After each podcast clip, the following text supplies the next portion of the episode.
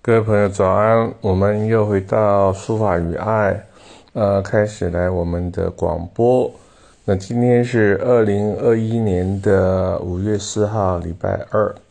那我们可以回想一下，一九一五年五月四号，正是当时呢，一群知识分子呢，啊，包括胡适、陈独秀、李大钊、啊蔡元培、鲁迅等人呢。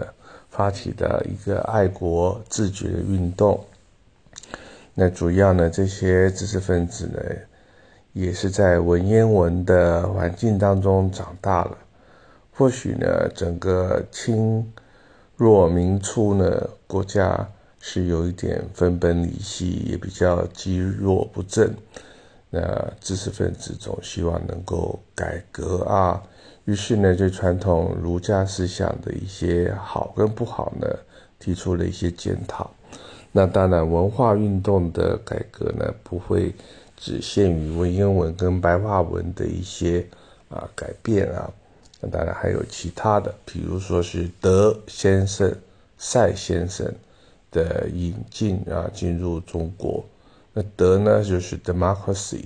是民主啊，赛先生又是谁呢？Science 啊，Science 就是科学的。那特别是胡适先生呢，到过美国呢，去获得教育学的博士啊。当然，对民主的制度、科学的提倡呢，他是觉得非常重要的。那当然，我们从一九一五年到现在呢，已经有一百。零六年过去了，那在整个中华呃 民族啊这一百年来呢，在世界上呢也崭露了头角，不管在经济、政治啊、教育、文化啊、科技方面呢，都有很重要的进步与成长，所以呢。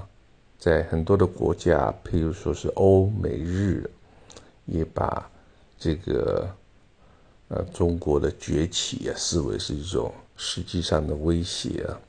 我们在台湾呢是承继了整个中华民族五千年的文化哦，特别在书法这方面呢，我们用的是繁体字，应该要感到珍惜跟骄傲啊。那我们要。努力的去保有、去发扬书法的文化啊，让我们的下一代呢能够知道老祖宗创中文字的一些想法跟精神。至少在笔顺方面呢，不要去遗忘字是怎么写的啊。但如果在硬笔字方面写的不错，在毛笔字上呢，啊，也愿意有兴趣来努力的话。那都是可喜可贺的。好，我们今天就讲到这边，祝各位有美好的星期二。